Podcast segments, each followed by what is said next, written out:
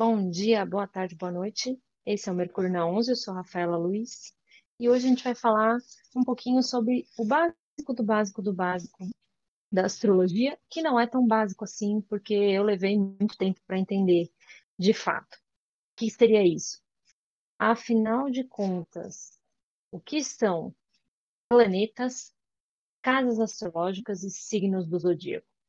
Bom, eu vou tentar usar o mesmo exemplo que eu vi minha mestra Cláudia Lisboa usando, e que ela diz que foi inspirada pela própria mestra dela, que é a Dona Emi, né, Emma Cochet de Macheville, que dizia que os signos do zodíaco são como um grande espectro de luz, sabe as, as faixas de luz do arco-íris? Imagina que cada signo seria uma faixa de luz ali. E nesse contexto, vamos imaginar da seguinte forma: cada signo é uma fonte de energia. Então, ali é como uma fonte que jorra energia. E isso lá no universo, né? E tem você aqui no né, planetinha Terra, ser humaninho. Como você recepciona essa energia? Como ela chega até você? É através de uma, vamos imaginar, hipoteticamente, um cabo de energia, um cabo de luz mesmo, elétrica, vamos fazer uma analogia com a luz elétrica, então, que traga lá de cada signo do zodíaco 12 cabos, né? Conectando até a sua casa. E metaforicamente a você, mas a sua casa. Vamos imaginar dessa forma. Você tem todos os signos no seu mapa astral. É importante que isso fique claro, né? Eu não sou virginiana somente. Eu tenho Sol em Virgem, mas existe todo um mapa astral ali com outros planetas, com outras posições, enfim. É, imagina então que você está lá e essas, esses 12 fiações se conectam à sua casa, cada uma num cômodo diferente da casa, tá? Então, cada cômodo tem sua entrada de, de, de energia ali que vem de um signo, tá? Às vezes tem dois signos ligados dentro de um cômodo? Tem, porque tem pessoas que têm dois signos dentro de uma casa. Mas isso é história para outro dia, tá? Seguindo essa analogia, quem são os cabos de energia que conectam esta força energética, que são os signos até você, até os seus cômodos? São os planetas. Então, são várias formas que a gente pode analisar esses cabos, tá?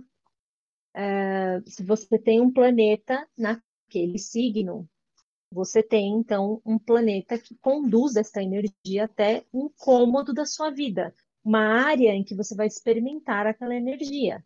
É isso que é uma casa astrológica, uma área em que você experimenta a energia de um signo, um planeta você pode não ter nenhum signo, você pode não ter, perdão, nenhum planeta naquele signo. E aí, como é que fica então essa analogia? Aí você vai procurar saber aonde está o planeta que é, entre aspas, dono daquele signo. Ou nos termos do astrologuês, o planeta que é dispositor daquele signo, ou seja, é o planeta que rege né? Vocês já devem ter ouvido muitos astrólogos falando: ah, o planeta regente. É o planeta regente, é o planeta. Sim, ele rege, ele manda, ele dá o tom. É isso, um planeta regente. Então, vocês encontram fácil essa informação na internet, quem rege quem. Ah, eu não tenho, então, lá no meu Gêmeos, eu não tenho nenhum signo, não tenho nenhum planeta em Gêmeos. E aí? Qual que vai ser o cabo que vai ligar Gêmeos até um cômodo da minha casa? Vai ser Mercúrio, ele está em algum lugar, ele é o dono de Gêmeos, ele é o dispositor daquele, daquele signo. Então, ele vai trazer, vai recepcionar aquela energia para você. Fazendo essa analogia, a gente consegue entender como cada um de nós experimenta as energias dos signos em cada área da vida. E também fica fácil compreender por que, que quando a gente tem vários planetas, às vezes no mesmo signo, ou vários planetas na mesma casa, a gente tem ali uma área em que a gente vai viver muitas coisas. Então, se eu tenho, por exemplo, uma casa quatro planetas ali dentro. É como se eu tivesse um cômodo recebendo quatro cabeamentos de energia ali. Tem muita energia para ser experimentada naquela área da minha vida. Então, ela é uma área importante, é um, é um ponto do seu mapa que vai estar em evidência. Outras casas astrológicas podem não estar tanto em evidência, mas também, obviamente, vão, vão ser áreas em que você vai ter experiências ao longo da vida.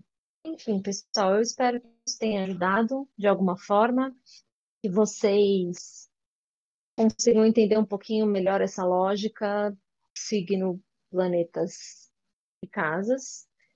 E no próximo episódio, talvez eu fale, usando essa mesma analogia, um pouquinho sobre as dignidades planetárias, que é um assunto da astrologia antiga, mas que é muito legal de conhecer também. Um abraço, gente, até mais.